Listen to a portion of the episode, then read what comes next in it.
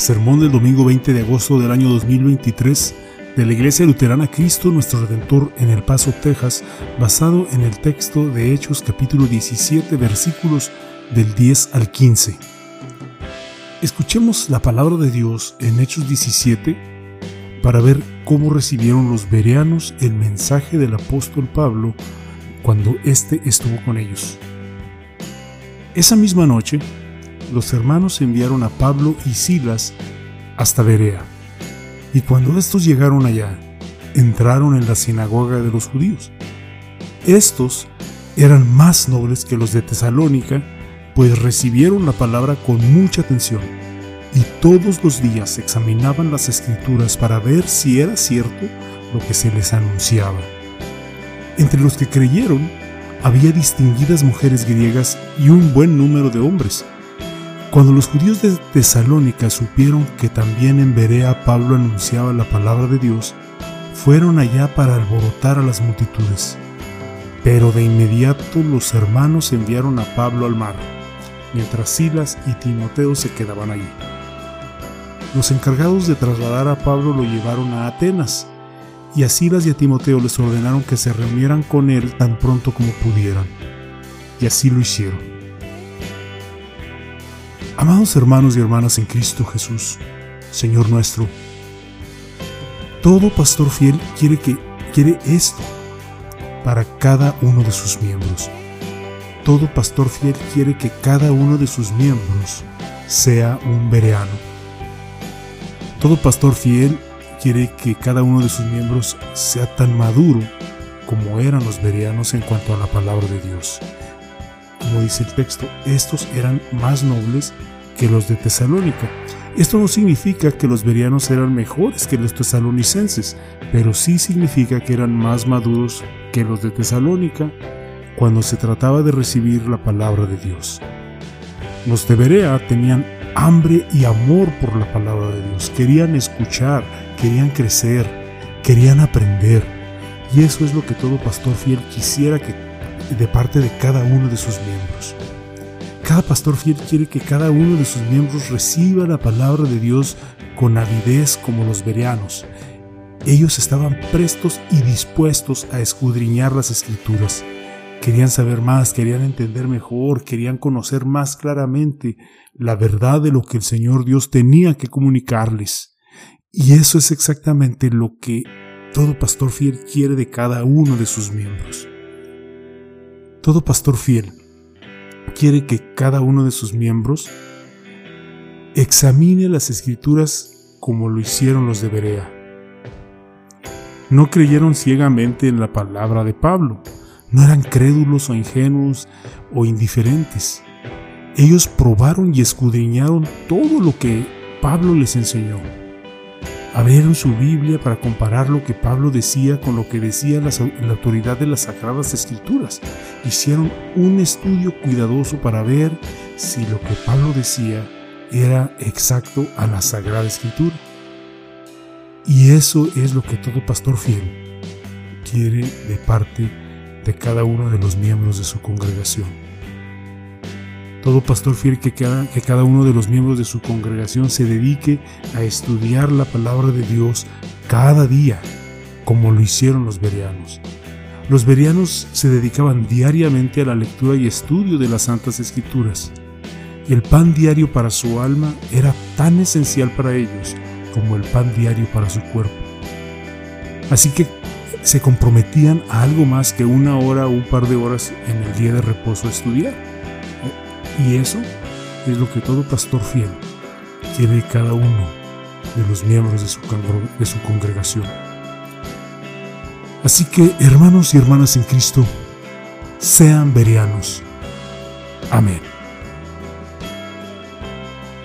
Todo pastor fiel quisiera que así de fácil, así de fácil fuera que con decir simplemente sean verianos y voilà cada miembro asiste a un estudio bíblico y lee su Biblia todos los días. Nada sería más ideal para la iglesia. Pero no funciona así. Ni debería funcionar así. La razón que seamos verianos no es el ejemplo que ellos nos dieron, sino que el ejemplo es lo que ellos encontraron en las escrituras, es lo que hace la diferencia en cómo vemos las escrituras y lo que hacemos con ellas. Entonces oro, oh Señor, concede a tu Espíritu Santo que nos aliente a todos exactamente de la misma manera que alentó a los de Berea con tu santa palabra. En lo que quisiera que prestáramos mayor atención en este pasaje es donde se nos dice que todos los días los bereanos examinaban las escrituras para ver si era cierto lo que se les anunciaba por medio de Pablo. Dicho de otra manera, todos los días se ponían a verificar si lo que Pablo les decía era verdad. ¿Y qué es aquello que Pablo les decía? Precisamente lo que nos dice Hechos 17.3, que era necesario que Cristo padeciera y resucitara de los muertos. Era necesario por la salvación, era necesario para el perdón de los pecados, era necesario por el bendito amor de Dios. Tal vez recuerden que en el sermón de la semana pasada señalamos que cuando Pablo enseñó a los tesalonicenses que era necesario que Cristo padeciera y resucitara de los muertos, enseñó estas cosas basándose en el Antiguo Testamento. También recordarán quizá que repasamos dos pasajes bíblicos que Pablo pudo haber utilizado para enseñarles a los tesalonicenses acerca de Cristo. Repasémoslos nuevamente. Como Salmo 22, 16 me ha acercado una banda de malvados. Me tienen rodeado como perros. Han taladrado mis manos y mis pies. Y Job 19, 25 al 26. Yo sé que mi redentor vive y que al final se levantará del polvo. También sé que he de contemplar a Dios aun cuando el sepulcro destruya mi cuerpo. Estos son pasajes que probablemente Pablo también utilizó cuando les enseñaba a los bereanos acerca de Jesucristo. Así que hagamos lo que hicieron los bereanos y examinemos estos dos pasajes bíblicos detenidamente. Veamos por nosotros mismos si lo que Pablo dijo sobre Cristo es verdad. Pero hagámoslo con la ventaja de que nosotros ya contamos con el Nuevo Testamento. Comencemos con el Salmo 22, versículo 16. Me ha acercado una banda de malvados. Me tienen rodeado como perros. Han taladrado mis manos y mis pies. ¿Qué nos dicen las Santas Escrituras para comprender mejor este pasaje? Vean, vamos a Lucas 23. Cuando llegaron al lugar llamado de la calavera, lo crucificaron allí, lo mismo que a los malhechores, uno a la derecha de Jesús y otro a su izquierda. Jesús decía, Padre, perdónalos porque no saben lo que hacen. Y los soldados echaron suertes para repartirse entre ellos sus vestidos. Mientras el pueblo se observaba, los gobernantes se burlaban de él y decían, ya que salvó a otros que se salve a sí mismo si en verdad es el Cristo, el escogido de Dios. También los soldados se burlaban de él. Hasta se acercaron y le ofrecieron vinagre mientras decían, si eres el rey de los judíos, sálvate a ti mismo. ¿Qué más nos dicen las escrituras? Vayamos a Isaías 53. Él fue herido por nuestras transgresiones, molido por nuestras iniquidades. El castigo por nuestra paz cayó sobre él, y por sus heridas hemos sido sanados. ¿Ven lo que observaron los bereanos? ¿Ven lo que significa para nuestra salvación? ¿Ven cómo Cristo pagó por nuestros pecados y obtuvo el perdón de Dios por nosotros? Ahora analicemos el pasaje de Job capítulo 19 versículos 25 al 26. Yo sé que mi redentor vive y que al final se levantará del polvo. También sé que he de contemplar a Dios aun cuando el sepulcro destruya mi cuerpo. ¿Qué más nos dicen las escrituras? Vayamos a Juan 20 versículos 19 al 20. La noche de ese mismo día, el primero de la semana, los discípulos estaban reunidos a puerta cerrada en un lugar por, miedo a los judíos. Y en eso llegó Jesús, se puso en medio y les dijo, la paz sea con ustedes. Y mientras les decía esto, les mostró sus manos y su costado. Y los discípulos se regocijaron al ver al Señor. ¿Qué significa esto? Jesús les dijo, yo soy la resurrección y la vida.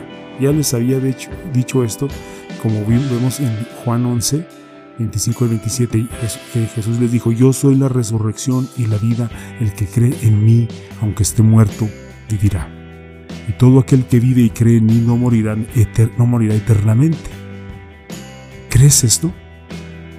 Marta le contestó, le dijo, sí Señor, yo he creído que tú eres el Cristo, el Hijo de Dios, que has venido al mundo. ¿Ven lo que comprendieron los verianos? ¿Ven lo que entendió Marta? ¿Ven el gozo y la alegría que causó la resurrección de Jesús y la paz que nos da el saber que Cristo ha vencido a la muerte? ¿Ven a través de las escrituras por qué aquellos dos hombres que caminaban con rumbo a Emaús dijeron, ¿acaso no ardía nuestro corazón mientras nos hablaba en el camino y nos explicaba las escrituras? ¿No arde también su corazón al comprender, por medio de las Escrituras, que era necesario que Cristo padeciera y resucitara por nosotros y por nuestra salvación? Piensen y mediten en lo que están viendo, escuchando y aprendiendo de la palabra de Dios. Ahora ya saben por qué algunos de ellos, los judíos, creyeron, lo mismo que muchos griegos piadosos y numerosas mujeres nobles. Esta es la razón por la que tú crees también. Las Sagradas Escrituras te han hecho sabio para la salvación mediante la fe en Cristo Jesús. Y esto es lo que significa ser un bereano. Así que seamos bereanos. Recibamos la palabra de Dios con alegría, escuchemos y aprendamos. Comprométanse a crecer en su fe. Si, lo están haciendo, alabado sea Dios. Sigan haciéndolo. Si han perdido el camino o han estado preocupados por otras cosas, vuelvan a la palabra. Más que cualquier pastor fiel que quiera esto para ustedes, lo más importante es que Dios mismo quiere esto para ustedes. Él les ha dado todas las razones para que lo hagan. Cristo Jesús, Salvador nuestro, y su Evangelio son esas razones. Amén. Y que la paz de Dios que sobrepasa todo entendimiento guarde sus corazones y sus pensamientos en Cristo Jesús Amén.